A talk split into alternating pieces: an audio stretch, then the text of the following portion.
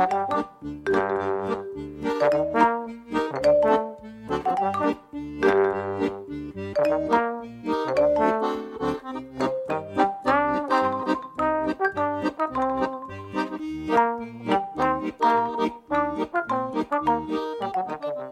midinale, la matinale libre, curieuse et impertinente de Radio Piquet.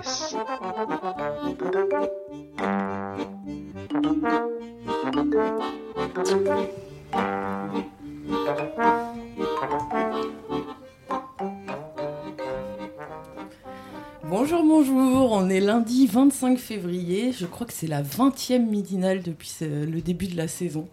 Pas mal. Déjà. Et ouais.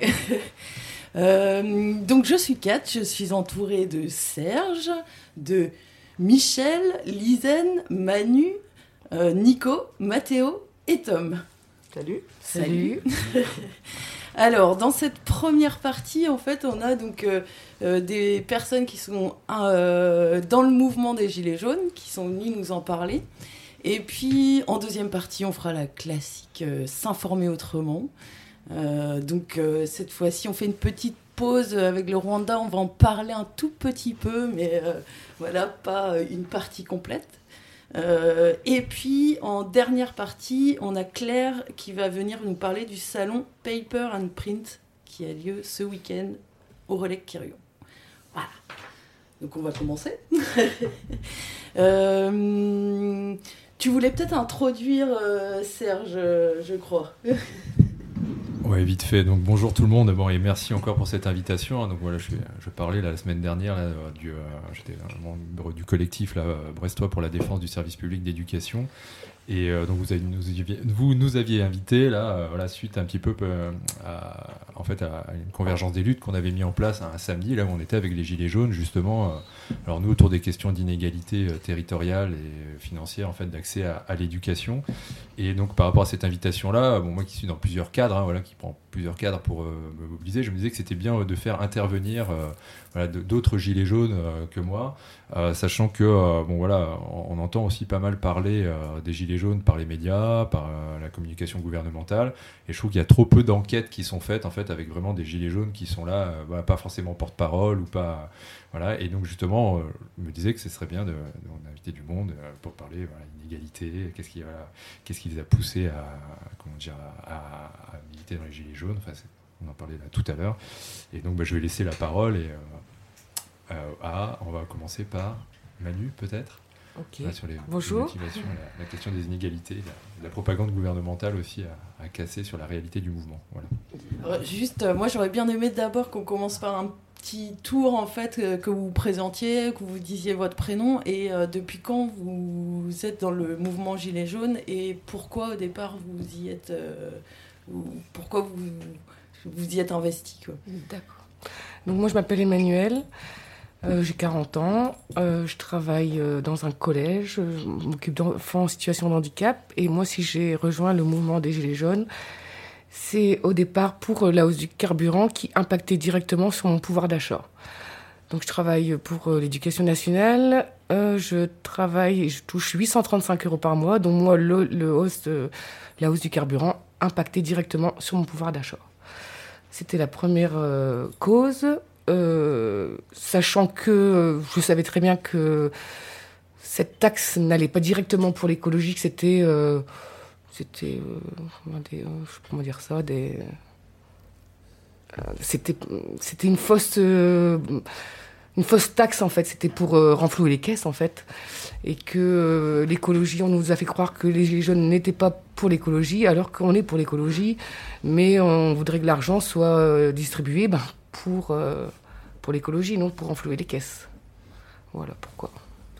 Euh, même si c'était pour l'écologie, c'est une drôle de vision de l'écologie de, de, passer par des taxes qui euh, sont injustes et inégales par définition, puisqu'elles s'appliquent à tout le monde, quel que soit son niveau de revenu, etc. Voilà, alors que les, les avions et les, et les bateaux ne sont pas taxés non plus, alors que c'est eux les plus gros, les plus gros pollueurs. C'est pas les gens qui vont au travail tous les jours qui, qui polluent la planète. Ok. Lisanne?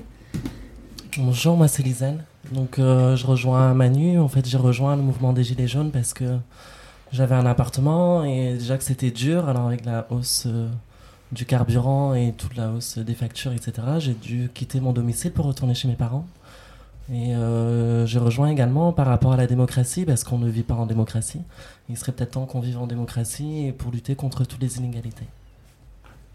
Ok. Michel? Donc, bonjour à toutes et à tous. Donc, moi c'est Michel. Donc euh, j'ai rejoint le mouvement des Gilets jaunes à partir donc, euh, de la première date, on va dire, de 17 novembre 2018. Donc euh, c'est pas tant encore les taxes vraiment sur le carburant qui m'ont fait bondir, mais c'est quand même ce qui m'impactait le plus, c'était donc mon pouvoir d'achat par le fait, donc, étant donné que je suis retraité, de l'impact que ça avait, la hausse de la CSG depuis le 1er janvier 2018. Hein, euh, j'ai fait mon calcul sur une année, hein, c'est-à-dire que fin décembre, 31 décembre 2018, je perdais 470 euros dans l'année. Donc comme je dis souvent, c'est comme si je me déplaçais, hein, c'est comme si je m'étais déplacé le 31 décembre vers une poubelle et que j'y avais mis 470 euros dedans. Donc c'est ce qui m'a fait bondir et ce qui m'a fait démarrer. Et je ne compte pas lâcher le mouvement des Gilets jaunes, peu importe qu'est-ce qui se passe. Hein, c'est clair que tant que ça n'aura pas bougé de ce côté-là, ça va pas le faire. Autre chose également, euh, l'indexation finalement des euh, retraites sur l'inflation, ça aussi c'est un autre problème. Bon, il faut savoir aussi qu'il ne faut pas perdre de vue malgré tout l'histoire des taxes sur euh, le carburant qui vont revenir à l'heure du jour sans tarder. Elles n'ont été donc euh, suspendues et non annulées. Donc ne pas perdre de vue également donc euh, ce qui se profile. Euh, sachant que le prix de l'électricité a déjà augmenté, du gaz, etc., etc. Donc il y a vraiment beaucoup de choses à suivre. Voilà. Du coup, Manu, je ne sais pas ce que, comme tu es la première à partir, je crois que tu avais des choses à dire comment tu l'as introduit euh. Ouais, éventuellement, voilà, sur le, en fait, les spécificités un peu dans le mouvement. Euh, parce que voilà, les Gilets jaunes, on présente forcément euh, enfin, toutes les sorties, enfin, quand il y en a une, en fait, raciste ou antisémite ou, ou machiste, etc. Et est-ce que dans le mouvement, toi, tu été confronté à ces problèmes-là Comment est-ce que sinon l'organisation, plus généralement, se passe comment dire, comment est-ce que, comment les, gilets jaunes s'organisent aujourd'hui et dans les discussions, est-ce qu'en tant que femme, tu pense avoir euh, toute ta place. Enfin voilà, c'est. Euh, euh, je pense avoir toute ma place parce qu'un gilet jaune sur deux est une femme et que en fait les injustices touchent prioritairement les femmes. c'est les femmes qui travaillent à temps partiel, donc c'est imposé. c'est les femmes qui subissent le plus de violence, que ce soit physique, en parole. Euh, donc voilà, moi je défends aussi mes filles, parce que j'ai deux filles. Euh, et que moi je veux pas leur laisser un monde comme ça, en fait, où, euh, où c'est le pognon qui, qui, qui, est plus important que l'humain. Donc voilà, moi je suis une ancienne aide-soignante. j'ai quitté mon métier parce que le service public n'est plus humain. C'est comme si on avait des numéros et on maltraite les patients pour l'argent. Il faut être rentable, rentable, rentable, rentable. Moi, j'ai quitté mon métier parce que j'étais plus en accord avec euh, le métier que j'avais choisi. Alors, il y a beaucoup de soignants qui prennent sur eux. Il y a beaucoup de, soignants qui tombent malades parce qu'ils sont plus en accord avec euh, ce qu'on leur, euh, ce qu'on leur demande de faire. Donc voilà, c'est voilà, c'est pour ça que que je suis dans la rue pour défendre les soignants. En fait, tous les, bah, toutes les injustices, en fait. Voilà. Euh, entre le moment de, s'investir, donc euh, vous êtes deux à avoir dit ouais, sur, euh, au départ le, c'était un peu la taxe, les trucs, de trop quoi, qui fait que c'est on se fout trop de notre gueule. Est-ce qu'il y a des choses qui ont évolué aussi dans vos revendications, le fait de rencontrer d'autres gens, de discuter Est-ce que ça a fait ouvrir à d'autres combats politiques ou en fait, en discutant avec les gens, je me suis rendu compte euh, que les gens qui vivaient dans des situations précaires en avaient honte. Euh, je discutais avec une mamie qui me disait, ben voilà, je vis avec 714 euros par mois, je suis obligée d'aller au secours populaire. Et, elle me dit, en fait, avant le mouvement, j'en avais honte et je n'osais pas en parler. Et le fait de se rencontrer dans les ronds-points, de parler, elle me dit, elle s'est rendue compte qu'elle n'était pas la seule. Et euh, comme je lui disais, bah, tu n'es pas responsable de ta situation. Euh, euh, tu dois pas en avoir honte en fait. Et le fait de discuter, de, de en fait, il y a une solidarité entre nous, une fraternité. On a pu tous échanger. Euh, et les, les, personnes se sont rendues compte que ben elles n'étaient pas responsables, qu'il fallait pas en avoir honte, et que si encore euh, à l'heure d'aujourd'hui les gens vont au resto du cœur, euh, ben je trouve ça triste. Il y a encore des gens qui 500 personnes qui meurent dans la rue. Euh, tous les ans, ben moi je trouve ça grave dans un pays euh, soi-disant des droits de l'homme, euh, où on a soi-disant euh, des avantages. Ben, je me demande où ils sont les avantages. C'est pas chez nous, hein, c'est c'est en haut qui sont les avantages, mais pas euh, à notre niveau. Moi j'étais à domicile, donc j'ai été beaucoup confronté aux causes des maladies et du handicap. Et euh, j'ai pu échanger du coup avec des personnes qui vivaient cette situation-là. Je m'étais déjà rendu compte que leur situation n'était pas n'était pas confortable en France, et mais je m'étais pas rendu compte non plus à quel point, parce que j'ai pu rencontrer d'autres formes de des personnes avec des situations de handicap un peu différentes. Et euh, du coup, ça rejoint un peu aussi euh, mes luttes dans le combat. Moi, perso, j'ai été très bien acceptée. Euh, je suis une femme transgenre et, et un peu libre dans ma sexualité et j'ai jamais eu de soucis au niveau des gilets jaunes. Au contraire, j'ai trouvé que c'était euh, la fraternité, ce que j'ai retrouvé, ce que je ne retrouve pas forcément dans la rue, par exemple. Donc, euh, tous ces combats-là, euh, pour voilà, toute, toute forme d'inégalité, j'ai des personnes aussi, des amis migrants, qui sont en attente de papier. Donc, les gens, ils ont voté contre Le Pen en se disant que c'était une facho, et au final, Macron, des lois par rapport à l'immigration, il a fait beaucoup de choses qui allaient dans le même sens que Marine Le Pen, en fait. Donc, euh, ça rejoint aussi mes combats euh, des Gilets jaunes. Par rapport au traitement du coup dans les médias euh, du mouvement des Gilets jaunes, qu'est-ce que euh, qu'est-ce que vous en dites euh Est-ce qu'il y a des choses qui vous ont choqué euh? Moi, ce que je voudrais euh, rajouter, c'est qu'il y a un combat aussi à suivre de très près, en supplément donc du combat social, et qui est intimement lié. C'est le combat justement pour la protection de la planète, hein, parce que la planète va très très très mal. Et il ne faut pas oublier ce combat-là qui est en cours. Euh, dernièrement, c'est-à-dire samedi dernier, on était donc sur la centrale de l'Andivisio. Euh, on va appeler ça la deuxième convergence des luttes pour Brest. Hein, la première ayant été celle du 5 février dernier, où euh, on a fait une convergence des luttes avec les syndicats. Là, samedi dernier, on était sur une deuxième convergence des luttes, qui est celle justement de l'environnement, du réchauffement climatique et tout ce qui va avec. Et euh, effectivement, il y a beaucoup de choses à prendre en compte. hein. Il y a beaucoup de choses vraiment insidieuses, des choses qu'on ne nous dit pas. Donc euh, ce projet de centrale, c'est un projet polluant, c'est un projet très coûteux et c'est un projet inutile. Donc on combattra toujours ce genre de projet, sachant que ce même projet est existant dans l'Est de la France et ce projet a été annulé. Des recours sont toujours en voie et euh, on les suit de très près, d'ailleurs, parce que j'appartiens à beaucoup d'associations justement de protection de l'environnement.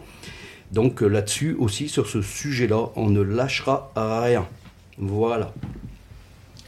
Ceux, et celles qui étaient là samedi à l'Andivisio, est-ce que vous voulez en parler un peu de comment ça s'est passé en fait euh, cette mobilisation?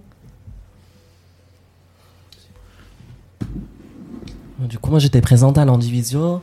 J'ai retrouvé ben, l'esprit, euh, le même esprit qu'au Gilet jaune en fait. Et euh, il y avait beaucoup, il y avait des, des écolos, il y avait des Gilets jaunes, il y avait des étudiants, il y avait des retraités. Il y avait un peu toutes sortes de personnes. Et euh, donc ça s'est passé dans la joie, la bonne humeur. On est parti avec la musique, euh, en dansant, euh, en discutant avec les gens. un peu comme ça s'est passé pour la marche des femmes à Brest. Et on a réussi à rentrer sur le terrain. Ça est parti. les gendarmes étaient très. Ils allaient à l'affrontement en fait. Donc nous on essayait de faire passer un message plutôt pacifique. Euh, du coup on est rentré sur le terrain. Ils ont voulu nous empêcher euh, d'aller jusqu'au bout. on a quand même réussi un peu à les contourner, euh, à les encercler, tout en étant toujours pacifique, bien sûr. Et du coup, on a réussi à investir tout le terrain. On était environ 400 personnes sur le champ et on était 1500 dans, dans la manifestation. Ensuite, on, est retourné au point de départ. Et là, les gendarmes sont arrivés par derrière en prenant une personne au hasard pour contrôler son identité. Cette personne a pris peur, elle est partie en courant. Et tous les gendarmes, du coup, lui ont couru après, l'ont balancé par terre pour le menotter. Pour un simple contrôle d'identité, je trouve que c'était vachement violent. Et euh, j'ai bien aimé, comme tous les manifestants qui étaient présents, il n'en restait plus beaucoup. Il sera arrivé deux minutes plus tard et il n'y en aurait plus non plus. Et euh, tous les manifestants sont mobilisés pour venir en aide à la personne qui était à terre en fait. Et euh, on a vu un bon élan de fraternité qu'on ne retrouve plus dans les rues en France toujours. Sur, euh, hier, j'ai assisté à une partie de, de l'AG et puis euh, il y avait une personne qui disait bon, en gros, ça se durcit du côté des répressions policières. Donc, fait, en gros, il conseillait bon, pour les prochaines manifs de euh, être cagoulé. Enfin voilà, il, expliquait toutes les. Alors moi, j'y connais rien dans tout les, le matériel qu'utilisent les flics, donc euh, je, ne saurais pas dire euh, qu'est-ce qui. Voilà, mais en gros que c'est de, c'est, de pire en pire et que ça, ça, ça des. Enfin bref. Et est-ce que vous attendiez à cette répression en fait du, du, mouvement? Qu'est-ce que est-ce que euh, vous aviez déjà été confronté en fait à, des violences policières? Euh, Oui, quand on avait fait un blocage sur le pont de recouvrance, euh, on avait été voir les forces de l'ordre avant, qui nous avaient dit qu'ils nous pousseraient, mais qu'il n'y aurait pas de débordement. finalement, quand ils sont arrivés, on était un groupe de femmes, on s'est assis par terre, et au lieu de nous soulever, ils nous ont gazés en pleine tête, sans la distance de sécurité. Euh, à un moment, il y a eu un blessé. On a voulu le protéger en faisant euh, un cercle et ils ont continué à pousser et à gazer. Euh, alors qu'on avait prévenu qu'il y avait un blessé qui est parti après avec les pompiers. en fait, le commandant était hors de lui. Il, a perdu son sang-froid en fait. Alors que nous, on était pacifistes. On, voilà, on, on n'avait pas d'armes, on, on, était euh, comme on est aujourd'hui, euh, habillés, euh, on n'avait pas de casque ni rien. Enfin, c'était un mouvement, un mouvement pacifiste. Et il y avait des personnes âgées et ça n'a pas empêché bah, les, forces de l'ordre de, nous agresser. Un, peu comme samedi. Hein. Exactement. Quoi, là, ce qui est flagrant samedi, c'est la technique de répression violente arbitraire de la gendarmerie, quoi. Qui, qui sont, c'est eux les, c'est eux les provocateurs, quoi. En fait, euh, ils ils viennent là pour casser un mouvement, euh, pour faire mal à des manifestants et manifestantes qui sont euh, là à la fin d'une manif pacifiquement regroupés, tout, tout, va bien. Donc voilà, il y a une volonté vraiment de casser un mouvement social, de réprimer, de criminaliser des, un mouvement pacifique, social citoyens, etc. Deuxièmement, euh, il y a une, disproportion des, des moyens, des violences. Quoi. Ils ont sorti des, des, euh, gaz lacrymaux samedi euh, avec aucune, aucun discernement sur la distance, pareil, complètement débordé. Et ce qui est hallucinant aussi, c'est pareil, quoi. On retrouvait le chef de la gendarmerie qui était à fond à, à, chauffer ses troupes, qui sont souvent des jeunes et ça, et ça part en vrille totalement, quoi. Euh, moi, s'il y a un truc que je trouve intéressant, du coup, depuis le début du mouvement des Gilets jaunes, c'est la prise de conscience, en fait, des violences policières, puisque ça fait des années que c'est comme ça, que c'est comme ça, surtout dans les quartiers populaires. Euh, la violence, elle, est elle était surtout envers les personnes racisées, et jusque-là, personne n'en avait rien à foutre, alors qu'il y avait des gens qui se faisaient buter régulièrement. Et là, eh ben, au moins, ça amène une prise de conscience et, euh, euh, que les gens euh, soient pacifistes ou pas, en fait, parce que pour moi, c'est pas une obligation d'être pacifiste, en fait, quand on se fait ben, opprimer à longueur de temps. Et du coup, euh, bah, enfin, cette prise de conscience, elle était nécessaire et, euh, et, et elle arrive aujourd'hui au moins. Quoi. Ouais, c'est clair. Moi, je, décrivais juste la situation samedi où là, on était en mode euh, fin de manif, pacifiquement euh, en train de repartir. C'est tout. Après, euh, c'est clair que la violence policière, la violence d'État, hein, ça fait euh, des, déc- des décennies que- qu'elle existe, quoi. Mais c'était un peu le sens de ma question d'avant, avant, avant, là, que je voulais savoir un peu si le traitement par les médias, en fait, enfin, le fait de voir que, que qu'on retransmet pas la réalité de l'oppression, est-ce que euh, est-ce que ça fait évoluer votre façon de regarder la télé, euh, de lire les journaux ou ou vous aviez déjà une critique euh, avant, enfin je sais pas, est-ce que ça fait bouger un petit peu votre façon de voir certains médias au moins? Moi, personnellement, les informations, ça fait trois ans que je regarde plus les informations. Parce qu'elle est dirigée. Je préfère chercher mes informations moi-même, sur Internet. Euh, par rapport... euh, je ne me rappelle plus le sens de la question. Est-ce que, euh, est-ce que par exemple, euh, bah c'est ça, euh, là pour le coup, toi t'avais déjà éteint ta télé, il semblerait Mm. quoi. Mais est-ce que vous pensez que ça a fait éteindre la télé à certaines personnes ou plus regarder BFM TV pour être clair ou ou ou à- en tout cas aiguiser un sens critique par rapport à, à ce qu'on peut voir? Parce que par à partir du moment où on voit qu'on se retrouve en manif et où on se fait taper dessus, on, peut se dire j'imagine que euh, en fait euh, ben peut-être que on nous montre pas tout. Et donc ça veut dire que euh, quand on entend parler de personnes tuées dans je sais pas je pense à Adama Traoré ou est-ce que du coup ça pas ça fait écho et on se dit ah ouais en fait il y, a les violences policières elles existent et elles sont pas nouvelles et du coup, euh, ce qu'on me raconte euh, dans mon poste, quoi, euh, c'est des conneries, quoi. Je...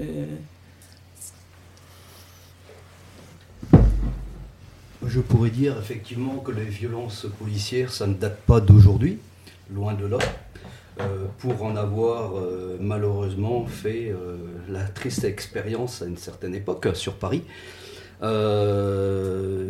Il existait à une certaine époque un escadron spécial euh, qui avait été monté à la demande du président de la République. hein. Ça s'appelait les voltigeurs. Ces voltigeurs-là, c'était des personnes qui étaient sur des motos de 400 cm3 et euh, qui euh, pouvaient donc courser très rapidement les manifestants en agissant sur les trottoirs sans aucune considération sur les passants, les poussettes, etc. On s'en fout, il faut qu'on aille sur le trottoir courser les manifestants. Et il m'est arrivé ce qui est arrivé à Malik King, sachant que je n'ai pas eu les mêmes conséquences, bien évidemment. J'ai dû me réfugier sous un porche d'immeuble et rentrer même carrément dans le bas d'un immeuble pour attendre que ces voltigeurs-là passent. Euh, J'avais une petite carte, euh, une licence de sport avec du bleu, blanc, rouge dessus. Je l'avais préparé, je me suis dit, au cas où, si jamais ils débarquent à nous tabasser, on va sortir. J'avais dit à mon collègue qui était avec moi également, on était deux, on va la sortir, cette carte-là, ça va peut-être les arrêter plutôt que se faire massacrer. Parce que là, ça tapait, c'était à la matraque. C'est-à-dire que la personne qui est à l'arrière de la moto se tient comme avec un guidon qui est placé devant celui qui conduit la moto, devant le conducteur. Ça se passe comme ça. Ils débarquent, euh, on les voit arriver très très très très rapidement. hein. on les voit à 100 mètres arriver, mais ils sont déjà sur nous et il faut pas rester à attendre. Donc euh, on a réussi à se cacher, on va dire, attendre que toutes les motos, on va dire, passent devant euh, la porte d'entrée de cet immeuble-là. Et après, on a pu ressortir sereinement. Donc effectivement, les violences policières ne datent pas d'aujourd'hui. hein. Les voltigeurs, c'en est un exemple frappant. J'ai goûté, je m'en suis bien sorti, hein, tranquillement. Mais on revoit ça, on va dire, euh, sous une autre forme actuellement. Donc on est encore reparti pour un tour. Voilà. Et en 1950, euh, Édouard Mazet, pareil, lors d'une manifestation, a pris une balle en pleine tête euh, avec un policier à Brest. Euh, lors d'une manifestation, euh, voilà, syndicale. Donc ça date pas d'aujourd'hui. J'avais peut-être des, des questions aussi sur euh, plutôt le, le- le quotidien en fait euh, ici à Brest. euh, je sais pas trop, c'est difficile de dire euh, combien de personnes sont investies. euh, euh, J'imagine que c'est pas évident, mais peut-être euh, il y a un noyau qui est plus présent ou, et comment, où on peut vous trouver euh, et, euh, et comment vous organisez, euh, quand ont lieu les réunions, etc. Oui, alors il faut voir qu'il y a plusieurs euh, configurations de la lutte. La lutte peut se retrouver dans les manifestations. Il y a des gens qui ne font que les manifestations. Il y a des gens aussi qui viennent aux euh, assemblées générales ou assemblées citoyennes également. Enfin, un petit peu la différence entre les deux. Euh, il y a aussi des gens qui sont euh, en permanence sur les camps, qu'on ne voit pas en manifestation, parce que ben, ils restent garder les camps finalement. Il y a aussi des personnes qui font des très bonnes actions, on va dire, derrière leurs écrans d'ordinateur. Moi, je pense que toutes ces formes-là additionnées font que, effectivement, le mouvement est efficace. Et euh, il ne faut jamais, évidemment, reprocher à quelqu'un de faire plus d'un côté ou plus de l'autre. Je pense que c'est l'addition de toutes ces formes de lutte qui fait que la lutte avec un grand L majuscule est efficace et le restera. Voilà. Et du coup, concrètement, on vous trouve où À Brest Alors, euh, sur les camps, alors il y a un camp au port, il y a un camp en Spernote. Après, il y a des réunions euh, à la Maison du Peuple. Alors, euh, il y a des réunions RIC pour s'informer sur le RIC, pour, pour comment euh, écrire euh, le RIC en fait, parce que le RIC en France n'existe pas. Donc, euh, on, étudie les autres pays, la Suisse, le Venezuela, même il y en a aux États-Unis, pour comment écrire le RIC pour la France en fait. Donc voilà, on est un petit groupe et on appelle les gens à venir nous rejoindre, voilà, parce que plus on sera nombreux et plus on va s'ouvrir en fait. Euh, euh, Il y a des réunions communication aussi, comment euh, euh, faire venir les gens à nous, parce que les gens ont peur, les gens qui regardent la télévision, comme on est diabolisé, ont peur. Donc il y a des réunions RIG, il y a des réunions pour les femmes aussi. Et en fait, on appelle tous les gens à, venir nous rejoindre et, on peut parler de tous les sujets. Euh, il y a aussi des assemblées citoyennes qui sont euh, faites tous les 15 jours à l'Astrolabe euh, à Quéruillon, où euh, ce n'est pas une assemblée gilets jaunes, mais les gilets jaunes sont invités aussi. Hein. C'est les citoyens, il y a des élus qui viennent et on discute. euh, voilà, la dernière fois c'était la, démo- la démocratie et là je crois que c'est sur euh, l'État, le fonctionnement de l'État les services publics. Donc, euh, et ça se passe super bien.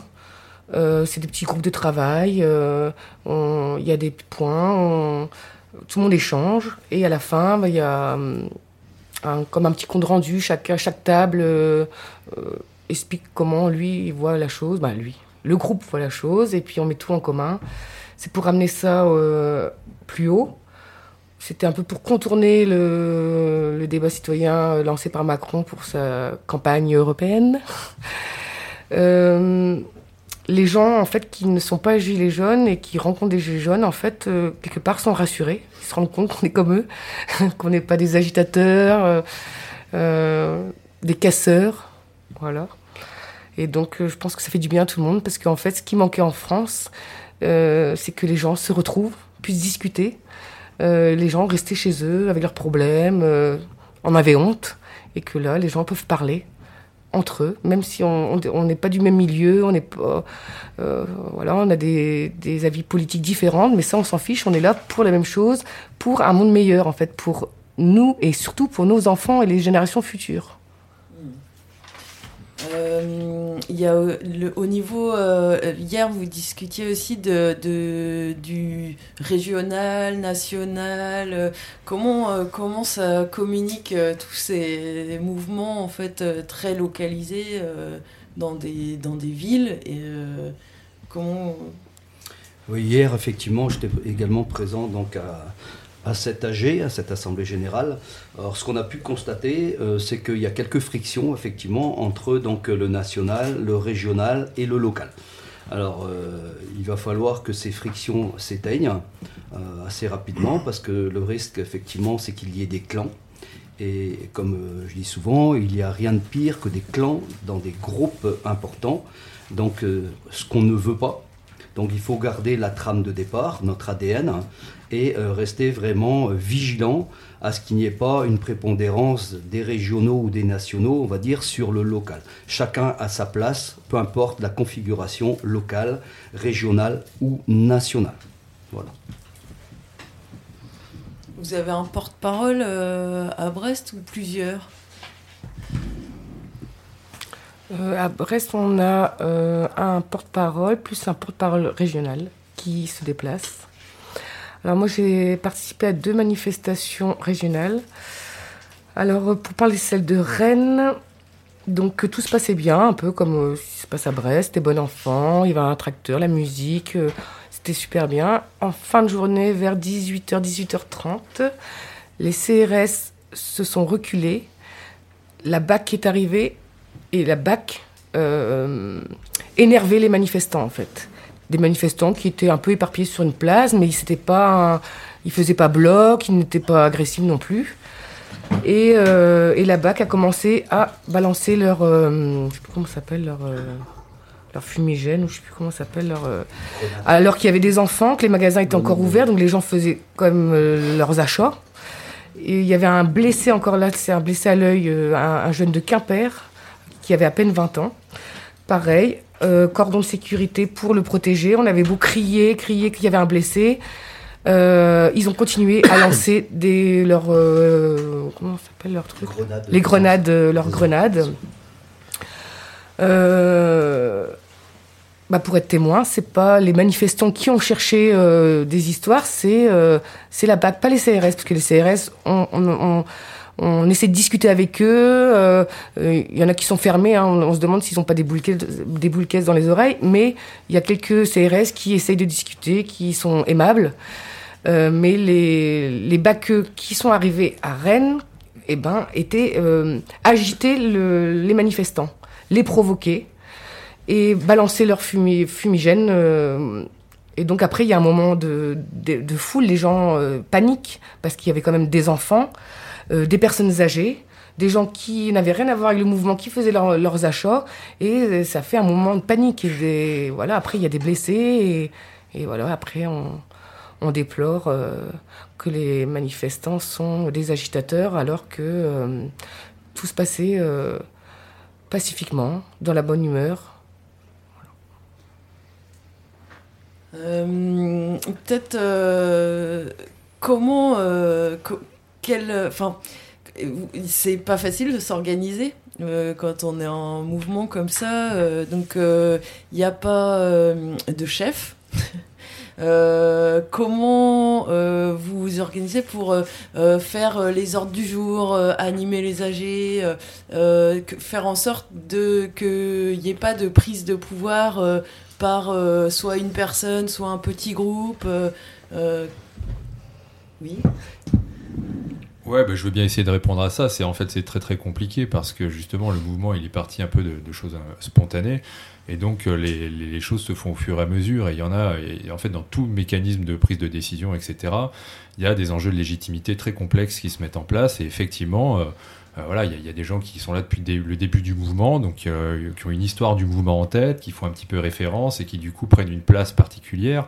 Euh, le, le truc aussi, c'est que dans les processus de décision, voilà, les porte-paroles, ils ont été élus à un moment, mais aujourd'hui, en fait, voilà, le, mouvement est plus fort, et donc il y a, tout un tas comme ça de, de, enfin, pas de, friction, mais j'ai envie de dire, voilà, de, maturation aussi, hein, où il y a en fait un, rapport avec des contradictions qui se surmontent petit à petit, et des fois un petit peu euh, euh, dans le conflit et, la douleur, mais toujours dépassée jusqu'à maintenant, hein, entre voilà, ceux qui sont plus légitimes de fait, qui disent aussi qu'ils veulent pas être chefs, mais qui de fait le sont, et, et des fois certains qui critiquent le fait d'être chef du fait qu'on ait une certaine légitimité, mais qui ont du mal aussi à prendre des responsabilités, parce que c'est très compliqué aussi de s'exposer, euh, euh, de préparer une AG. Là, tu, proposais par exemple l'ordre du jour.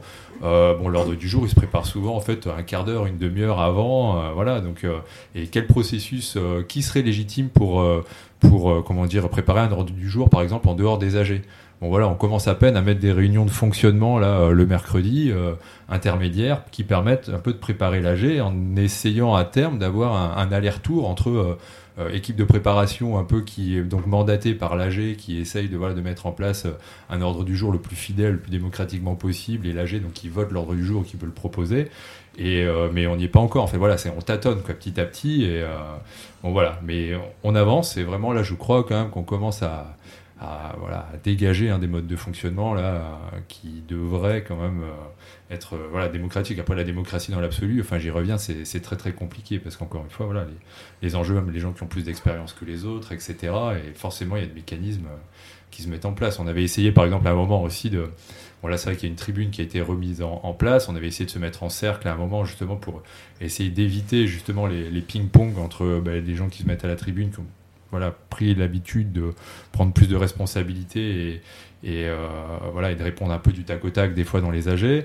Bon, mais on essaie de mettre en place des, des, prises de parole au fur et à mesure, mais même pour la salle, c'est pas un acquis. En fait, le problème aussi, c'est ça, c'est que on arrive avec un mouvement euh, donc un, peu spontané qui arrive en fait sur une, une, tradition en fait un peu perdue justement de fonctionnement collectif et euh, ou alors des fonctionnements collectifs euh, à petite échelle, c'est-à-dire que voilà, on fait tous partie, on a tous fait partie de, de collectifs entre guillemets euh, informels, mais en fait qui dépassent rarement le clan, en fait, voilà, avec des gens qui se connaissent, qui mettent du temps à, à, se faire confiance par affinité et donc qui, sans même s'en rendre compte, produit ses propres normes en fait et quelque part fonctionne de manière cohérente, mais en fait est quasiment incapable souvent de bah, de dépasser ses propres normes qu'il a mis des fois inconsciemment en place et qui a du mal à se friter, enfin pardon, à se, comment dire, à s'associer aux autres aux, autres clans quelque part et, justement avec fritage. C'est là où je voulais, euh, voilà. Bon, mais ceci dit, c'est dépassable parce que j'ai l'impression quand même que dans tous ces petits phénomènes là euh, aujourd'hui, il n'y a pas vraiment de problème d'orientation, j'ai envie de dire euh, politique de fond. Hein. C'est-à-dire que là par exemple, pour, pour, revenir sur sur un des problèmes, par contre, qui avait été euh, celui du mouvement un peu comme ça, enfin, pseudo-spontané, avec des partis spontanés et des, et des, et des partis euh, euh, plus organisés, qui était le mouvement des bonnets rouges, hein, où on avait une communication médiatique qui était, on va dire, confisquée par les grands médias et quelques interlocuteurs, gros patrons bretons, on va dire, via notamment l'Institut de Locarne, ou des choses comme ça, qui tiraient quelques ficelles, ou des, des choses comme ça. Et effectivement, il y a eu pour moi une confiscation médiatique du mouvement qui euh, a amené, euh, on va dire, le, gros patronat euh, breton, en fait, à, aller négocier l'Elysée, le pacte d'avenir pour la Bretagne, et on a eu aucun ruissellement, je crois, pour les salariés et pour même les petits patrons bretons qui servent souvent de, de, masse de manœuvre en fait euh, justement pour aller euh, négocier des, euh, des avantages fiscaux qui en fait ne bénéficient qu'aux gros. Mais ceci dit là dans le mouvement, même s'il y a aussi des petits patrons, même s'il y a des, des salariés, il, y a, y a aussi une volonté la commune par exemple de défendre le service public. Or ça par exemple par rapport à la question de, par exemple, la cotisation. il y a trop de charges sociales, soi-disant, en, France, machin. Et en fait, quand on en parle même avec les petits patrons, enfin, au, sein de, Brest, en fait, non, enfin, ils veulent pas mettre ça en contradiction avec le, avec le, avec le service public. Après, c'est plus, par exemple, l'inégalité fiscale qui revient en jeu. Voilà, pourquoi est-ce que les petits patrons euh, payent moins d'impôts, enfin, payent plus d'impôts, par contre, enfin, proportionnellement, et certains ont du mal à se, à, voilà, à même se payer, euh, alors que, bah, voilà, d'autres grosses entreprises ont des sont complètement en free, euh, enfin voilà, de, taxes, voilà, ben ça, euh, comment dire, euh, enfin ça, là où je voulais en venir, c'est que voilà, sur, sur Brest, en tout cas, il n'y a pas, il a pas de, pour le moment, en tout cas, moi j'ai pas, j'ai pas vu de de, de, de, petits patrons qui disaient bon bah voilà on va, diminuer les charges sociales et tant pis pour les services publics parce que moi je veux vivre quoi voilà par exemple. Et donc il n'y a pas il a pas à ce stade de grosses divergences politiques vraiment de fond qui expliquerait en fait qui, qui nécessiterait quelque part euh, des parties différentes du mouvement. En fait voilà on voilà globalement on est tous euh, d'accord pour se battre voilà on va dire contre bah, voilà les, gros capitalistes on va parce que par exemple on a aussi voilà ces petits patrons là qui vont euh, voilà, qui décide de faire, faire des actions sur Carrefour, par exemple, parce que c'est une grosse chaîne avec des actionnaires et qui bénéficie de je sais pas combien de milliards avec le crédit impôt compétitivité emploi et qui malgré tout licencie. Donc voilà, on n'a pas de voilà et donc du coup du fait qu'il n'y ait pas de grosses divergences comme ça euh, euh, dans les dans les revendications, je pense qu'on va pouvoir dépasser comme le côté clanique et aller vers un mouvement voilà plus plus organisé et plus plus puissant pour faire plier on va dire les gros. Du coup, c'est pas un mouvement qui remet en question le capitalisme, c'est un mouvement qui veut réformer le capitalisme.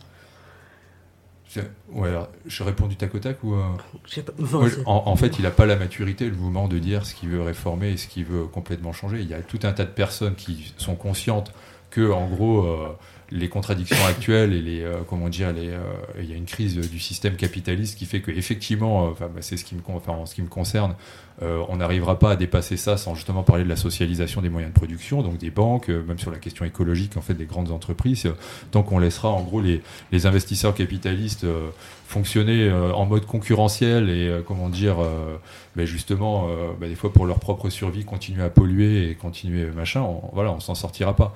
Maintenant pour certains c'est juste l'inégalité. Ils demandent juste à vivre encore de leur travail. Donc il y y, a un rapport de classe quand même malgré tout. C'est pour vivre de son travail mais ils se rendent compte qu'ils se il va, falloir se, euh, friter avec, euh, comment dire, euh, justement, cette oligarchie là, comment dire, des, gros capitalistes, quoi. Mais c'est encore diffus, effectivement. Certains sont réformistes, mais sans forcément, parce que le réformisme, enfin, c'est, enfin, ou l'aménagement du capitalisme, en fait, pour pouvoir le dépasser, il faut pouvoir aussi avoir la conscience qu'on peut s'organiser par nous-mêmes, qu'on peut diriger la production par nous-mêmes. Et là, pour le moment, en fait, on a des primo-militants, moi, je trouve, qui, enfin, Il y a une maturation du mouvement, tu en as parlé hein, toi-même en fait par rapport aux violences policières, mais il y a une maturation du, mouvement par rapport euh, à l'organisation qui, laisse euh, envisager de gros espoirs sur la possibilité de justement penser pouvoir gérer les choses soi-même. Mais là, on n'en est vraiment pas là, quoi, clairement, pour euh, beaucoup de, personnes. Et les Gilets jaunes ne sont pas contre l'impôt. Ils voudraient que 1 euro d'impôt soit justifié et qu'on sache où ça va vraiment. Euh, pour les services publics, pour euh, les hôpitaux, pour l'école. Voilà. Mais pas, on ne sait pas où va cet argent-là. C'est si c'est pour les, payer ou on ne sait pas trop où ça va en fait. Et on voudrait que 1 euro d'impôt soit justifié, qu'on sache où ça va. Voilà. Du coup, on a entendu Serge sur l'organisation. Je sais que c'est son dada, donc euh, voilà. Mais vous, euh, qu'est-ce que vous en pensez? Est-ce que vous voyez des évolutions aussi entre les premières AG et celles qui ont lieu actuellement Euh, Qu'est-ce que et des choses que vous aimeriez peut-être améliorer ou voir bouger? Moi, je voudrais parler aussi d'une chose qui est importante, qui lie finalement donc euh, tout ce qui est écologique et tout ce qui est économie, parce que c'est deux choses qui vont main dans la main, et on ne parle pas assez de ce qu'on appelle l'économie sociale et solidaire. Ça s'appelle l'ESS. C'est pas très connu malheureusement, et c'est un peu dommage parce qu'il existe notamment sur Brest un pôle ADES, c'est-à-dire Association de développement économique et social. Moi, je fais partie d'un club, je suis président d'un club, et euh, justement, on est adhérent à cette structure. Il faut savoir qu'on utilise donc euh, sur 89 communes du département, c'est-à-dire tout le pays de Brest finalement, euh, je dis du département, du pays de Brest, je veux dire, on utilise une monnaie qui s'appelle l'éole. Donc c'est une monnaie où au départ, il faut bien comprendre que sur 100 euros, malheureusement, quand on paye en euros, il y a 98 euros qui vont à la spéculation.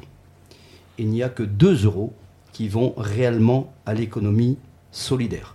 Donc avec cette configuration-là, il faut savoir qu'en Bretagne, il y a déjà 8 monnaies sociales et solidaires sur la Bretagne. Sur la France, on doit être arrivé, je pense, dans les 35 ou pas loin de 40. Et dans le monde, dans le monde, il y a environ 5000 monnaies sociales et solidaires. Je pense qu'il y a à travailler sur le sujet intensément parce que je pense qu'on a une solution. On a dans, cette, dans la boîte à outils qu'on a au niveau gilet jaune, il faudra qu'on ait ce- cet outil, je pense, c'est mon avis personnel, euh, de l'économie sociale et solidaire. Je crois qu'il y a un effort à faire sur ce plan-là. Voilà.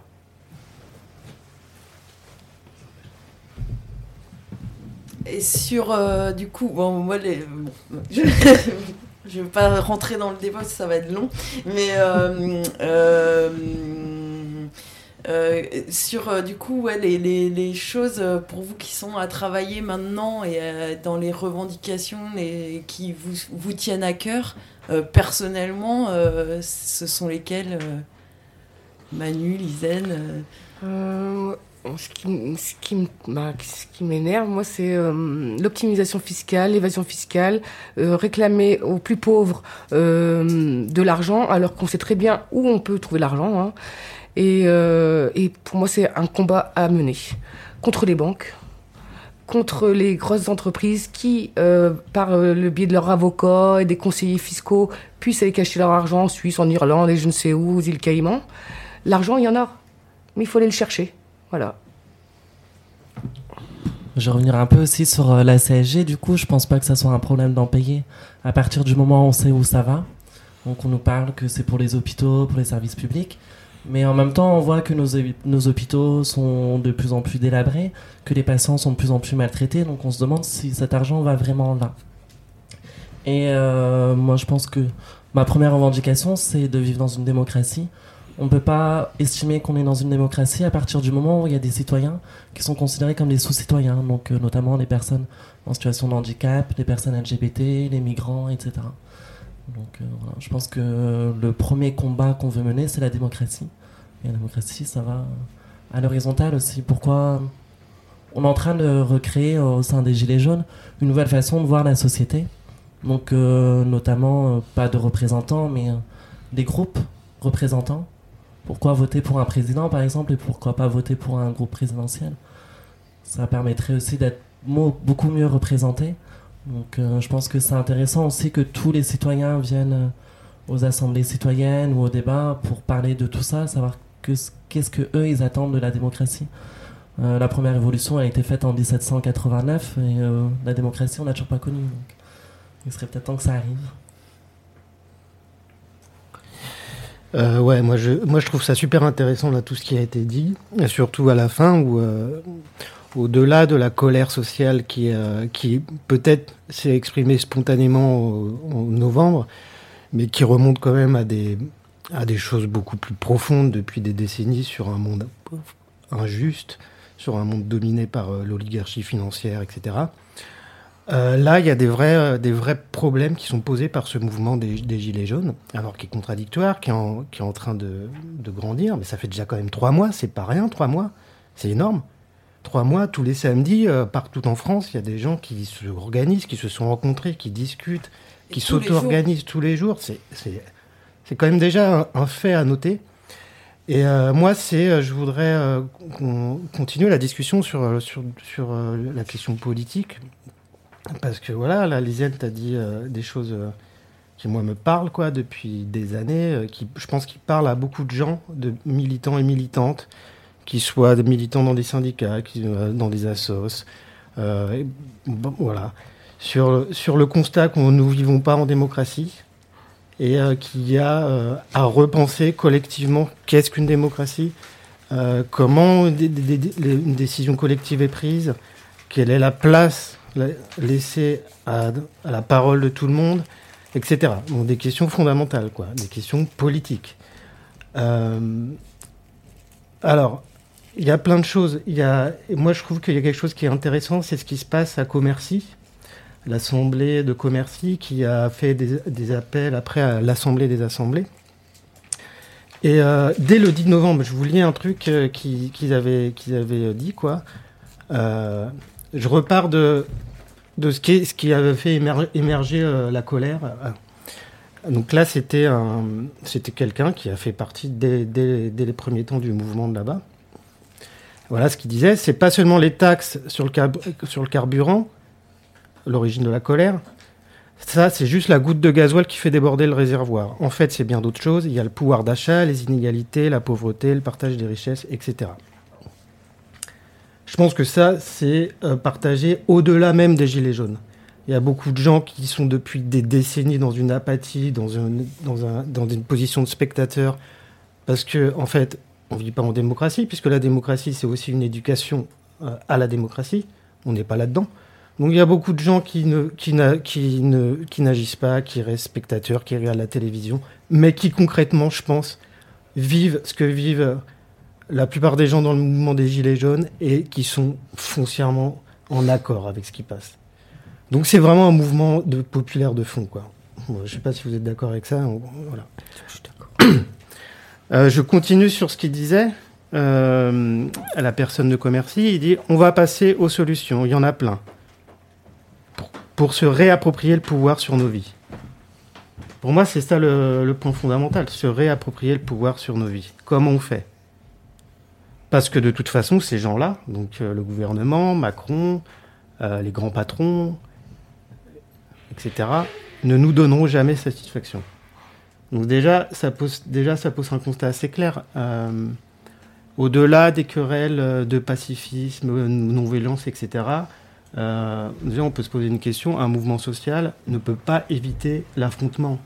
Une lutte violente, entre guillemets, même si la violence originaire, elle vient pour moi de l'État, qui impose un ordre injuste, etc. Voilà. Et après, euh, euh, donc dès le 10 novembre, il posait déjà des, réponses. nouvelle constituante, le RIC, et quelque chose qui est, pour moi, qui m'apparaît vachement important, intéressant. Il posait le municipalisme libertaire. Qu'est-ce que c'est? Il définissait ça comme ça. On fait une assemblée, on donne le pouvoir aux gens, ce n'est plus les élus qui décident, mais nous. Qu'est-ce que vous en pensez? Moi j'ai trouvé très bien, pour revenir un peu sur Commercy, sur les grandes lignes, tant qu'une majorité euh, voyante n'était pas d'accord, il repoussait la question en fait. C'est-à-dire qu'à l'heure actuelle, la majorité c'est 50% plus une voix. Là, Commercy, c'était euh, peut-être pas à 100%, mais presque. Et ça repartait dans des débats euh, pour, pour faire, essayer de faire changer un peu les avis des gens, discuter, voir les pour, les contre. je pense qu'effectivement, comme dit Lisanne, euh, ce qui serait important, c'est d'avoir une majorité, on va pas dire écrasante, mais pas loin, pour pouvoir peser de tout notre poids avec les idées qu'on a chacun, autant dans le fond que dans la forme, sur pas mal de sujets de société. Euh, José Bové disait à une certaine époque, un monde meilleur est possible. Je pense qu'on a une occasion unique, mais vraiment unique, avec un U majuscule, grâce justement au mouvement des Gilets jaunes, de pouvoir créer ce nouveau monde meilleur à tous les niveaux à tous les niveaux, autant sur l'environnement, la santé, le social, etc., etc. On, a les billes, on peut travailler avec. Chacun doit apporter ses idées dans le fond et dans la forme, et on peut construire effectivement ce monde meilleur. C'est ce que je pense. Voilà. Euh, moi, j'ai un petit enregistrement de l'appel de, de, la première assemblée des assemblées commerciales de janvier 2019. Euh, on peut l'écouter en fait. Mmh. Euh, ça dure 5 minutes, puis on revient après. Appel de la première assemblée des assemblées des Gilets jaunes. Nous, Gilets jaunes des ronds-points, des parkings, des places, des assemblées, des manifs, nous sommes réunis ces 26 et 27 janvier 2019 en assemblée des assemblées réunissant une centaine de délégations répondant à l'appel des Gilets jaunes de Commercy. Depuis le 17 novembre, du plus petit village du monde rural à la plus grande ville, nous nous sommes soulevés contre cette société profondément violente, injuste et insupportable. Nous ne nous laisserons plus faire. Nous nous révoltons contre la vie chère, la précarité et la misère. Nous voulons pour nos proches, nos familles et nos enfants vivre dans la dignité. 26 milliardaires possèdent autant que la moitié de l'humanité. C'est inacceptable. Partageons la richesse et pas la misère, finissons-en avec les inégalités sociales. Nous exigeons l'augmentation immédiate des salaires, des minima sociaux, des allocations et des pensions, le droit inconditionnel au logement et à la santé, à l'éducation, des services publics gratuits et pour tous. C'est pour tous ces droits que nous occupons quotidiennement des ronds-points, que nous organisons des actions des manifestations et que nous débattons partout. Avec nos gilets jaunes, nous reprenons la parole, nous qui ne l'avons jamais. Et quelle est la réponse du gouvernement? La répression, le mépris et le dénigrement. Des morts et des milliers de blessés, l'utilisation massive d'armes par tir tendu qui mutilent, éborgnent, blessent et traumatisent.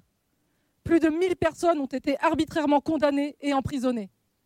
Et maintenant, la nouvelle loi dite anticasseur vise tout simplement à nous empêcher de manifester. Nous condamnons toutes les violences contre les manifestants, qu'elles viennent des forces de l'ordre ou des groupuscules violents. Rien de tout cela ne nous arrêtera. Manifester est un droit fondamental. Fin de l'impunité pour les forces de l'ordre. Amnistie pour toutes les victimes de la répression. Et quelle entourloupe que ce grand débat national, qui est en fait une campagne de communication du gouvernement, qui instrumentalise nos volontés de débattre et décider. La vraie démocratie, nous la pratiquons dans nos assemblées, sur nos ronds-points. Elle n'est ni sur les plateaux télé, ni dans les pseudo-tables rondes organisées par Macron. Après nous avoir insultés et traités de moins que rien, voilà maintenant qu'il nous présente comme une foule haineuse, fascisante et xénophobe. Mais nous, nous sommes tout le contraire. Ni racistes, ni sexistes, ni homophobes. Nous sommes fiers d'être ensemble, avec nos différences, pour construire une société solidaire. Nous sommes forts de la diversité de nos discussions. En ce moment même, des centaines d'assemblées élaborent et proposent leurs propres revendications. Elles touchent à la démocratie réelle, à la justice sociale et fiscale, aux conditions de travail, à la justice écologique et climatique et à la fin des discriminations. Parmi les revendications et propositions stratégiques les plus débattues, nous trouvons l'éradication de la misère sous toutes ses formes, la transformation des, institutions, RIC, constituantes, fin des privilèges des élus, la transition écologique, précarité énergétique, pollution industrielle, l'égalité et la prise en compte de toutes et tous, quelle que, soit sa, nationalité. Personnes en situation de handicap, égalité homme-femme, fin de, fin de l'abandon des quartiers populaires, du monde rural et des outre-mer. Nous, Gilets jaunes, invitons chacun avec ses moyens, à sa mesure, à nous rejoindre. Nous appelons à poursuivre les actes. Acte 12 contre les violences policières devant les commissariats, acte 13, 14. À continuer les occupations des ronds-points et le blocage de l'économie. À construire une grève massive et reconductible à partir du 5 février. Nous appelons à former des comités sur les lieux de travail, d'études et partout ailleurs pour que cette grève puisse être construite à la base par les grévistes eux-mêmes. Prenons nos affaires en main, ne restez pas seuls, rejoignez-nous. Organisons-nous de façon démocratique, autonome et indépendante. Cette Assemblée des Assemblées est une étape importante qui nous permet de discuter de nos revendications et de nos moyens d'action. Fédérons-nous pour transformer la société. Nous proposons à l'ensemble des Gilets jaunes de faire circuler cet appel. Si, en tant que groupe Gilets jaunes, il vous convient, envoyez votre signature à Commercy. N'hésitez pas à discuter et formuler des propositions pour les prochaines assemblées des assemblées que nous préparons d'ores et déjà. Macron Vive le pouvoir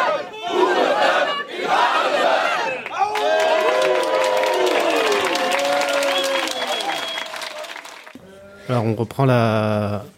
le cours de la discussion. Il y a euh, Manu qui est parti. Euh, Serge aussi. Serge aussi. Et euh, Michel qui est loin des micros mais qui va revenir. Qui va, voilà. Nous, ce qu'on a entendu, c'était l'appel des appels de l'Assemblée de Commercy en janvier, donc récemment. Là.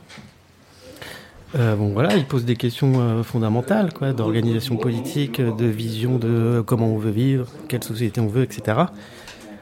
Euh, du coup, tout ça, c'est en construction. Voilà, il y a quand même un vrai mouvement. Et moi, j'ai lu un article assez intéressant. Alors, c'est un article qui, est sur le site euh, Lieu commun. Alors, le gars qui écrit cet article, il se présente au début, c'est un militant libertaire qui participe au, au, mouvement des Gilets jaunes. Alors, je pense qu'il est sur Paris. Et il fait une. il écrit son papier, ça date de décembre. Et euh, il pose des choses euh, assez intéressantes. Il dit euh, il y a trois points intéressants. Je vous résume. Je ne vais pas tout lire parce qu'il est long. Il dit bah ce qui est intéressant, c'est que c'est un mouvement auto-organisé. Il, il, n'est pas sorti des bureaucraties syndicales, des partis, etc. Toutes ces formes-là sclérosées qui, qui quand même ont un rôle de pacificateur social, je ne sais pas comment le dire. deuxième point, c'était une, une discussion sur l'organisation de la société. Donc euh, c'est quand même euh, quelque chose d'assez euh, énorme. Troisième point, c'est un mouvement populaire, ce qu'on a dit tout à l'heure. Toutes les couches sont représentées, sauf euh, la couche euh, de l'élite. quoi. Quatrième point, il y a une intelligence collective avec le rythme des, des, euh, des, manifs tous les samedis avec tout plein de plein d'actions d'organisations qui se sont faites quoi depuis trois mois c'est voilà c'est énorme donc c'est trois points qui euh, qui réinjectent une espèce de de, mouvement euh, social qui sont qui est en train de d'essayer de repenser euh, comment on vit quoi en société quoi. Donc ça c'est déjà énorme. Je ne sais pas si, ça vous cause. Moi, je suis, bah, je suis tout à fait d'accord avec toi. Je pense qu'on a vu, euh, c'est des citoyens qui sont sortis dans la rue et euh, ils avaient l'impression tous d'être isolés. On arrivé dans un monde vachement individualiste où on a renfermé les gens chez eux avec les ordinateurs, avec les télévisions, avec le confort qu'on peut avoir à la maison. Et les gens sont retrouvés autour des ronds-points, sur les parkings, comme, disait euh, la personne qu'on a entendue. Et euh, ils sont reconnus, ils sont rendus compte qu'ils n'étaient pas les seuls à penser comme ça, qu'ils n'étaient pas les seuls à vivre dans la misère. Même si c'est des misères différentes, bah, c'est des misères qui sont, je ne sais pas si on peut dire légitimes, mais enfin en tout cas légitimes à combattre les unes que les autres. Quoi. Qu'est-ce qui, qu'est-ce que- qu'est-ce qui va se passer samedi prochain? Une manifestation. On peut pas en dire On plus. on peut pas en dire plus, c'est ça. Non, hein. Et on sait pas le samedi d'après non plus, on dit pas? On dit pas. On Ok. dit pas parce que le problème c'est que bah, du coup on va se faire contrer par les forces de l'ordre. Mhm. On le voit dans les assemblées générales qu'il y a des infiltrés en fait, donc euh, on évite d'en parler un maximum. Et Effet surprise. Et du coup, pour les personnes qui veulent euh, vous rejoindre. euh, 13h30 place Strasbourg. Ok. J'ai une petite question, euh, parce que je pense que c'est une question que, euh, en tant que militant, militante, on se pose, ce qui nous a pas mal rebuté à rejoindre euh, ce mouvement dès le départ, c'est l'utilisation de symboles que moi je considère comme nationalistes, c'est-à-dire la Marseillaise, le drapeau français, voire même le drapeau breton. Et je voudrais savoir si vous discutez un peu de ça euh, dans les AG et qu'est-ce qui ressort de tout ça? Parce que, enfin, euh, moi je milite contre l'ouverture, enfin pour l'ouverture des frontières et enfin même pour, l'abolition des frontières et du coup l'utilisation de, de drapeaux d'hymnes nationaux ça me rebute vraiment et du coup voilà je vous posais la question un peu Ça peut être, ça peut être discutable, euh, effectivement. Alors moi, perso, j'ai- j'aime pas du tout la Marseillaise, j'étais pas vraiment pour. Maintenant, quand je vois la répression euh, dans laquelle on est, je trouve que les paroles sont vachement frappantes. frappantes. Euh, J'irais même l'hymne qui est encore plus frappant, c'est l'hymne de la résistance, le chant des partisans, qui, rien qu'avec ces mots, euh, en fait, on revit exactement euh, la même chose, la même répression. On a l'impression d'avoir face à une Gestapo qui euh, mutile les gens, qui en tue. On est arrivé à une dizaine de blessés, à une dizaine de morts, pardon, à euh, 2800 blessés. Donc euh, c'est énorme pour des gens qui arrivent euh, main nue, euh, habillés en civil. Toutes ces violences, c'est euh, c'est monstrueux. On peut, je suis pas pour la violence, mais je pense qu'on peut comprendre les gens qui voient leurs femmes, leurs enfants, leurs parents se faire frapper, se faire euh, gazer, enfin se faire voilà, tout ça par les forces de l'ordre, on peut comprendre qu'ils puissent arriver à une violence eux-mêmes envers les forces de l'ordre. Euh, je sais pas, Michel, sur les questions euh, de drapeau, euh, de. Alors effectivement, sur, euh, c'est une bonne question justement. Euh, Matt soulève une bonne question et il faudrait un peu effectivement s'y accrocher. Je pense que euh, il faudrait qu'on en parle. On n'en a jamais parlé des, des histoires de drapeaux, des histoires d'hymnes, etc., etc. Je pense que ça pourrait très bien être mis même à l'ordre du jour de la prochaine AG. Je, pense qu'il faut en parler, effectivement. On s'est jamais trop posé la question. Moi, quelque part, bon, je veux pas dire ça me dérange, ça me dérange pas. Je me dis, bon, c'est un mouvement protéiforme. Il y a un qui veut me prendre un drapeau breton.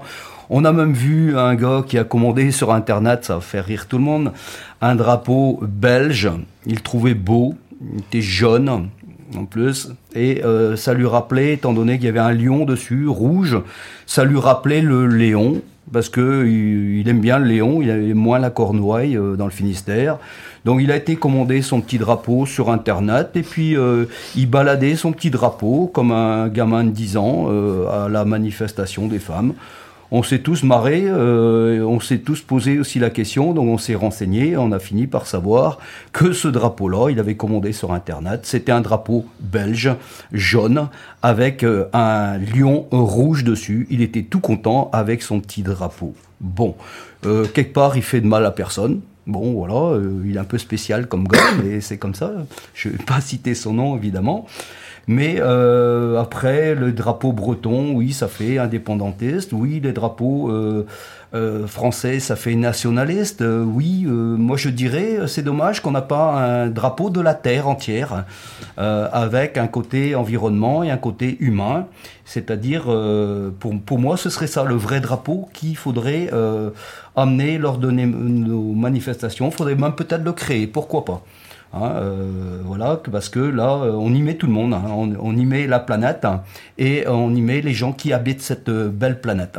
Donc voilà, il y a peut-être une petite création à se faire au niveau des gilets jaunes, pourquoi pas C'est une idée. Mais effectivement, la, question soulevée par, par Matteo, elle, elle- elle est très bonne. Elle est très bonne. Voilà. Moi, ce que je me dis, c'est que c'est peut-être aussi euh, en dehors des âgés qu'il faut traiter ce genre de questions, dans le sens où euh, ça, ça demande à être débattu, à être discuté euh, assez longuement, je pense, et que ça peut être aussi des soirées, euh, euh, parce que les âgés, euh, c'est assez compliqué, il y a pas mal de décisions à prendre assez concrètes, et que ça prend du temps, et que ça peut être aussi discuté, notamment, j'ai entendu hier, il y a un sujet qui revient souvent, violence, non-violence, ça peut être des, des, soirées un peu à part où, où, ces sujets sont abordés pour pouvoir euh, vraiment en, discuter sans, euh, euh, en sachant que c'est les, il n'y aura pas d'accord. Enfin, moi j'aimais bien la position en fait de du porte-parole qui disait sur la non-violence, violence, bon, chacun est libre après de, de, faire comme il le souhaite, en fait, de, de, de, de, choisir son mode d'action, etc. Et je trouvais que c'était c'était pas mal aussi. euh. Je pense qu'effectivement, faire des, pourquoi pas, des soirées à thème, en lançant un thème, euh, ça peut être celui-là, pourquoi pas, et euh, en discuter avec les personnes donc, qui pourraient se trouver intéressées. Bon, les personnes ne s'intéressent pas, s'intéressent pas, bon barre.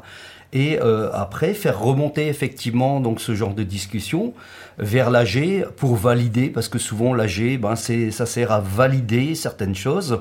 C'est on fait, on fait pas. Alors, ce serait dommage qu'un groupe de travail se mette en place sur un thème et que l'AG, ben, euh, malgré le nombre d'heures passées par le groupe de travail, euh, contredise et ne valide pas effectivement euh, quelque chose qui a demandé beaucoup d'efforts.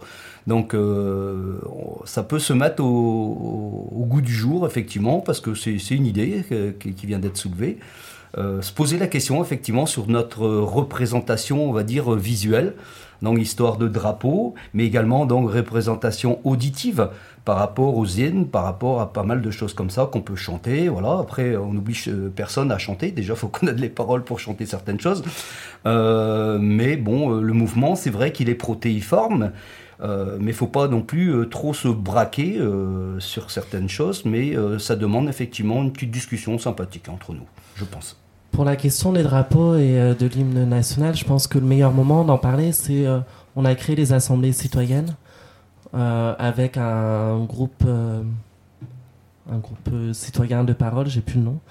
Et je pense que ça sera à ce moment-là parce que la violence, non-violence, ça concerne les gilets jaunes sur les manifestations. Là, ça concerne tout le monde. Donc euh, tout le monde, tout le monde a, a son mot à dire là-dessus. Donc euh, je les invite à venir aux assemblées citoyennes le premier dimanche de chaque mois. Donc, la prochaine se passe euh, à 16h au niveau de la place Guérin. D'accord. Euh, Michel, tu voulais revenir sur quatre objectifs. Oui. Donc euh, c'est vrai pour que le mouvement tienne, c'est vrai qu'on a tenu trois mois, c'est vrai qu'on a passé l'hiver dans le froid, dans le vent, dans, sous la pluie de temps en temps, Euh, à des heures, euh, on rentrait chez nous des fois à 1h, 2h du matin, etc. etc. Euh, on est tous contents, alors personne n'a à se valoriser pour dire j'ai fait plus que toi, j'ai fait moins que toi, on s'en fout carrément. Chacun donné ce qu'il pouvait dans son temps, au risque même de mettre en péril euh, certaines familles, on va dire, certains couples. Euh, tout à l'heure, j'en parlais justement de, ce problème-là.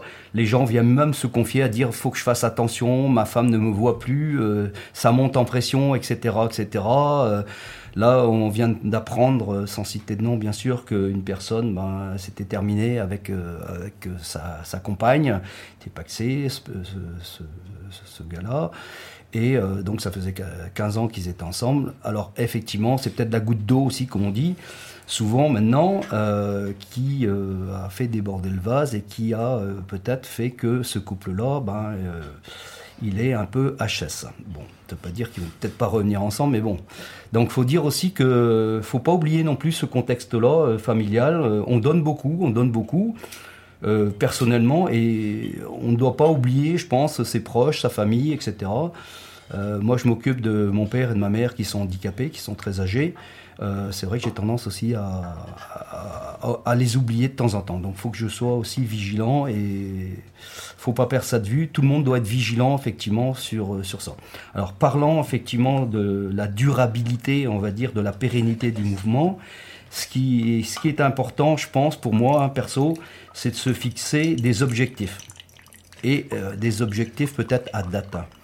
Moi, je, me fixe une petite date qui est le 15 mars. Alors pourquoi le 15 mars?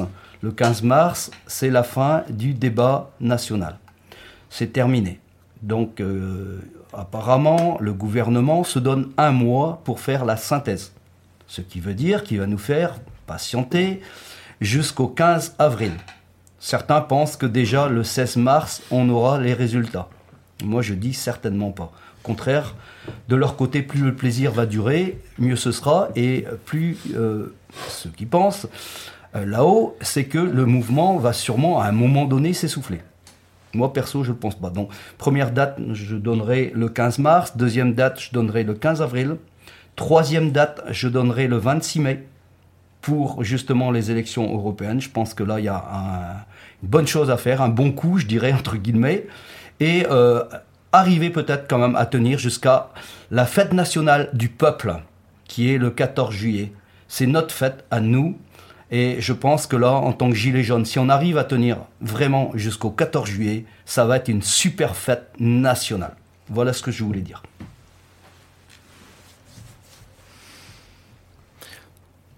Non, mais euh, je pense que après, euh, ça vaudrait le coup de, rediscuter encore euh, ensemble.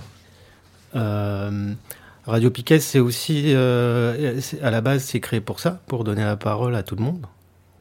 En, tout cas, pour discuter ensemble avec qui que ce soit. Euh, parce que c'est des sujets où, voilà, il n'y a pas de solution toute faite, magique, qui résoudrait tous les problèmes. Juste peut-être redire concrètement les rendez-vous, les différentes AG, l'heure, le lieu, et dire que tout le monde est bienvenu. Bien sûr. Déjà, les, euh, les AG, c'est euh, les dimanches. Donc, deuxième, troisième, quatrième dimanche de chaque mois. C'est rendez-vous à 17h30 pour espérer de commencer l'AG à 18h. C'est assez difficile, mais on s'organise justement pour que ça soit un peu mieux structuré. Où ça C'est? À la Maison du Peuple, à Brest.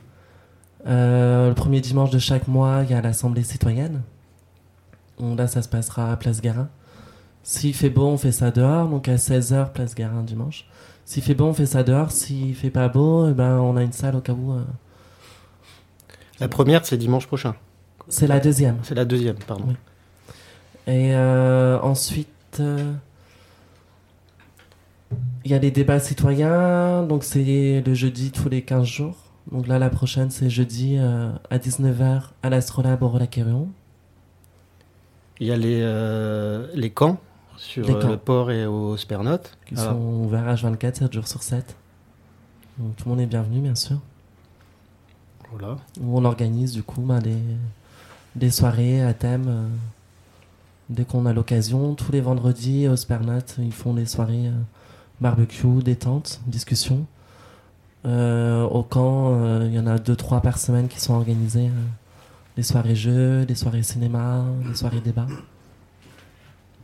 Ok. Euh, on termine cette partie euh, et on revient du coup pour la deuxième partie, s'informer autrement, euh, où on va commencer par entendre Loïc qui nous a envoyé une petite chronique sur le livre La société ingouvernable. Ça va faire une bonne, une bonne, euh, une bonne transition. Et euh, merci beaucoup. Merci à vous. Revenez quand vous voulez. Et euh, du coup, on va écouter un morceau de La Canaille, Jamais National.